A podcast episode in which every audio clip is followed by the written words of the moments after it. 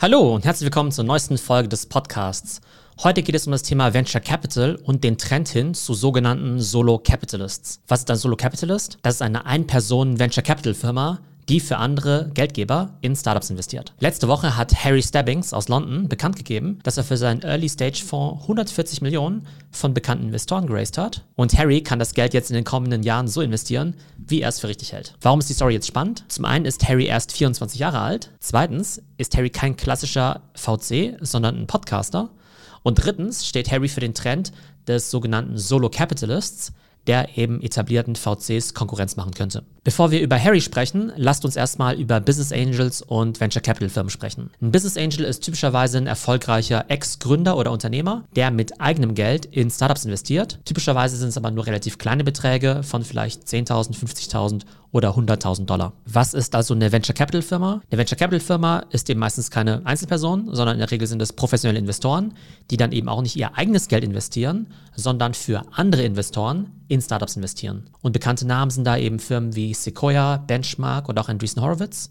Oder in Deutschland eben auch H4 Capital, ehemals Holzbrink Ventures oder Project A Ventures. Und die Chefs in diesen Firmen sind die sogenannten General Partner und darunter haben sie oftmals noch Teams von Principals und Associates. Und die institutionellen Anleger, die in den VC-Fonds investieren, das sind eben die sogenannten Limited Partner. Und zusammen formen sie dann eben eine Partnership, zum Beispiel den Andreessen Horowitz Kryptofonds. Da investieren eben die Limited Partner rein und die General Partner, also die Leute bei Andreessen Horowitz, die sind eben dafür zuständig, mit diesem Geld die besten Startups in diesem Bereich zu identifizieren, in die rein zu investieren und hoffentlich dann irgendwann mal einen tollen Exit zu machen, zum Beispiel in Form von einem Börsengang. Und für diese Arbeit bekommen die VC-Firmen eben eine Management-Fee in Höhe von 2% jährlich sowie eine Erfolgsbeteiligung, den sogenannten Carry, in Höhe von 20%.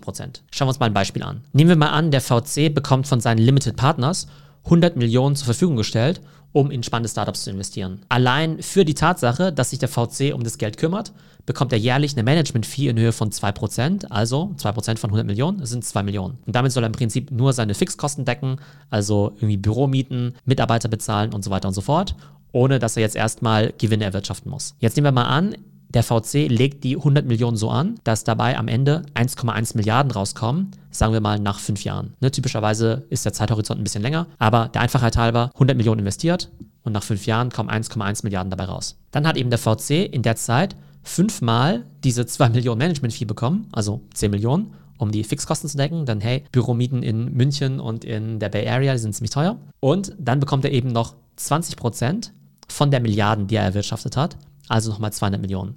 Das heißt, in Summe hat der VC dann eben 10 Millionen Management-Fee plus 200 Millionen Carry, also Erfolgsbeteiligung bekommen. Und die Limited Partners, die haben eben 100 Millionen reingelegt. Die 100 Millionen haben 1,1 Milliarden erwirtschaftet, also eben eine Milliarde Gewinn.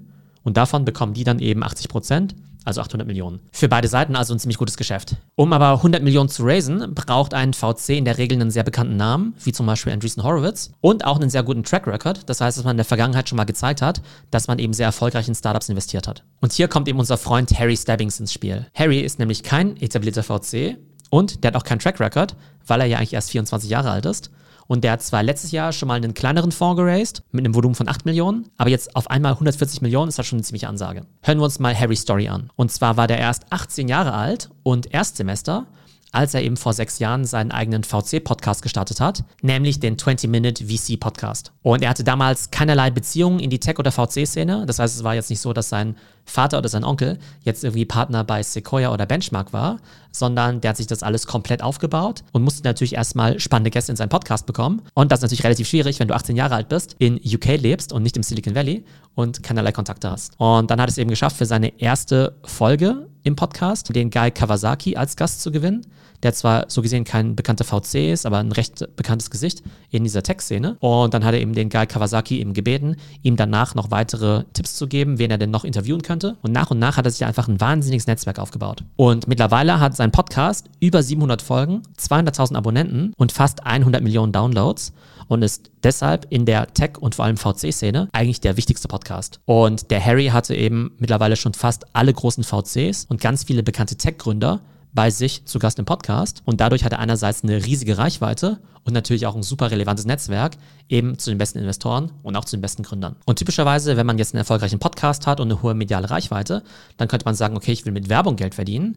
Aber jetzt kommt auch wieder unsere Creator Economy ins Spiel. Bei der Creator Economy haben wir ja gelernt, Mensch, wenn ich eben eine hohe Reichweite habe, dann kann ich doch eigentlich fast jede Art von Business aufbauen. Und genauso wie die Kardashians dann eben Lippenstifte verkaufen oder Mr. Beast dann eben Burger verkauft, hat sich Harry gesagt, ja Mensch, ich weiß jetzt irgendwie ziemlich viel über die Tech-Szene, ich weiß, wie Venture Capital funktioniert, ich habe auch ein riesiges Netzwerk, warum werde ich dann jetzt nicht selber Venture Capitalist? Und um als Venture Capitalist erfolgreich zu sein, egal ob du eine große Firma bist oder eine kleine Firma wie er selbst, brauchst du eben vor allem drei Dinge. Das erste ist eben Kapital. Du brauchst Limited Partners, die dir eben ihr Geld anvertrauen, damit du eben in Startups investierst. Das zweite ist eben gewisser Dealflow. Das heißt, du musst die guten Startups und die guten Deals überhaupt zu Gesicht bekommen. Und das dritte ist natürlich, dass die guten Startups auch wollen, dass du in sie investierst. Denn die guten Startups, die können im Prinzip von jedem VC auf der Welt Geld raisen. Das heißt, da ist es nicht so, dass die Startups irgendwie betteln und sagen, oh bitte, kann bitte jemand mal eine Million in mein Startup investieren, sondern im Prinzip stehen da eben die besten Investoren Schlange. Die Investoren müssen sich eher bei den Startups bewerben und eben demonstrieren, dass sie eben auch einen Mehrwert liefern. Und es ist natürlich auch wichtig, dass die Startups selbst die Investoren für sympathisch und vor allem auch für kompetent halten. Also drei Erfolgsfaktoren für VCs. Einmal, sie brauchen Kapital von Limited Partners. Zweitens brauchen sie eben Dealflow. Und drittens müssen eben die Gründer die VCs auch cool finden. Und alle drei Sachen konnte Harry eben über seinen Podcast erreichen. Erstens, er hat eben das Vertrauen von anderen Limited Partners, weil er einfach über die Zeit so ein großes Netzwerk geknüpft hat, dass eben sehr viele wichtige Geldgeber eben sagen, okay, der Harry, der hat's drauf. Ich glaube, der kann ein guter Startup-Investor sein. Das zweite ist eben der Dealflow. Und da kommt eben auch wieder sein Podcast ins Spiel. Denn mittlerweile hat er so ein großes Netzwerk, dass er einfach viele Startups kennt frühzeitig erkennen kann, welche davon vielversprechend sind, beziehungsweise ihm auch relativ viel gepitcht wird, weil er ja ziemlich bekannt ist, weil die meisten in der Szene, sowohl Investoren als auch eben Gründer, seinen Podcast anhören. Und der dritte Faktor ist eben, dass viele Gründer auch wollen, dass konkret Harry Stebbings bei ihnen investiert. Weil sie eben sagen, okay, der Harry, der ist ein cooler Typ, ich mag seinen Podcast, der hat Ahnung vom Geschäft, der hat aber auch ein riesiges Netzwerk, das heißt, der kann mir vielleicht wertvolle Kontakte in die Branche liefern und außerdem hat er eine große mediale Reichweite. Ne? Denn es geht ja immer darum, dass so ein Investor nicht nur Geld mitbringt, sondern eben auch noch Added Value. Und Firmen wie Andreessen Horowitz haben in der Vergangenheit eben gesagt, okay, wir müssen Added Value reinbringen, neben dem Geld, indem wir zum Beispiel ganz viele Experten zur Verfügung stellen. Und so ein Harry Stebbings sagt eben, ich liefere nicht nur mein Geld und meine Expertise, sondern auch noch mein großes Netzwerk und eben meine große Reichweite durch den Nummer 1 Podcast in der Tech- und VC-Szene. Und das Spannende ist eben, dass dann viele Gründer sagen, Mensch, ich könnte jetzt das Geld von einem normalen VC nehmen oder eben von Harry. Und aus den genannten Gründen entscheiden sie sich einfach für Harry. Und Harry macht es eben also als eine One-Man-Show. Das heißt, er braucht eben kein Team von irgendwelchen Leuten, die Research machen, weil typischerweise gibt es in den VC-Fonds ja diese Associates, die halt eher noch relativ jung sind, die dann eben sehr, sehr viel Research machen und dann eben auch die ganzen Deals sourcen und an Land ziehen müssen. Und der Partner, der closed die dann meistens. Und Harry macht das eben alles in einer Person und ist damit natürlich auch super effizient. Und Harry Stebbings ist hier ein sehr prominentes Beispiel, weil er eben noch sehr jung ist und eben diesen großen Fonds geraced hat. Aber es gibt eben immer mehr von diesen Solo-Capitalists. Das könnten zum Teil sogar bekannte TikToker sein, die einfach eine riesige Reichweite haben, vielleicht gar nicht so viel Geld, vielleicht haben die jetzt nicht 100 Millionen, die sie investieren können, aber vielleicht 3, 4, 5 Millionen. Die schreiben dann vielleicht kleinere Schecks, aber sagen auch noch, hey, neben meinem Geld gebe ich dir auch noch Kontakte in die Influencer-Szene und habe übrigens auch noch 20 Millionen TikTok-Follower, wo ich dein Produkt promoten kann. Ein anderes sehr schönes Beispiel ist die Li Jin. Und die Li Jin war früher bei Andreessen Horowitz und die schreibt ja auch sehr viel über die Create Economy und die Passion Economy. Die hat sich dann eben auch selbstständig gemacht vor über einem Jahr und hat jetzt ihren eigenen One-Woman-Fonds aufgemacht, der mittlerweile auch schon 13 Millionen geraced hat, also Atelier Ventures. Und sie ist halt total spezialisiert auf diese ganzen Creator-Startups. Das heißt, Gründer, die jetzt das nächste Creator-Startup gründen wollen, wie zum Beispiel das nächste OnlyFans oder das nächste Cameo, die würden eher sagen, Mensch, die Li Jin, die hat ja Ahnung von dem ganzen Zeug, aber der VC XYZ, der hat eigentlich überhaupt keine Ahnung und wenn ich jetzt eben das Geld von dem VC XYZ haben könnte oder von der Legion, die ich irgendwie schon cool finde, wegen ihrem Newsletter, ihrem Podcast, die ja auch wirklich Ahnung von der Creator Economy hat, die vielleicht eben auch noch gute Kontakte hat, dann hole ich doch lieber die Legion als Investorin mit rein. Und ich finde die Story natürlich besonders spannend. Einerseits, weil wir hier das Thema Venture Capital haben und den Trend hin zu diesen Solo Capitalists. Und auf der anderen Seite sehen wir eben, dass auch wieder nur eine andere Ausprägung ist der Creator Economy. Das bedeutet, Einzelpersonen, die können heutzutage einfach so viel Reichweite aufbauen und können eben wirklich damit etablierten Firmen Konkurrenz machen.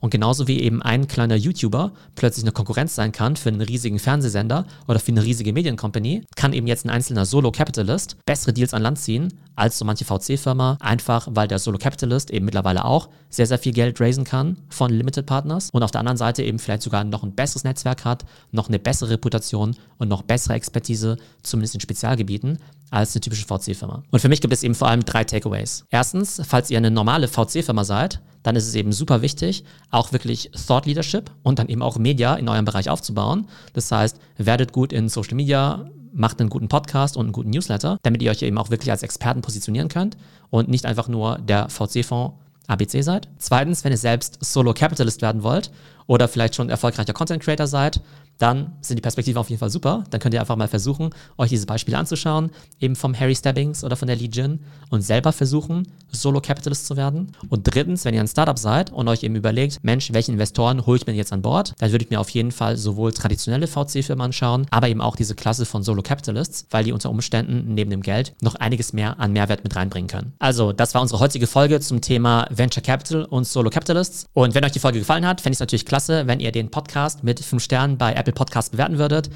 den YouTube-Channel abonniert und auch insgesamt den Podcast euren Freunden empfehlt. Denn wer weiß, vielleicht kann ich es ja auch so machen wie Harry Stabbings und steige einfach auf vom normalen Podcaster zum Solo-Kapitalisten. Ich hoffe, es geht euch gut und bis zum nächsten Mal.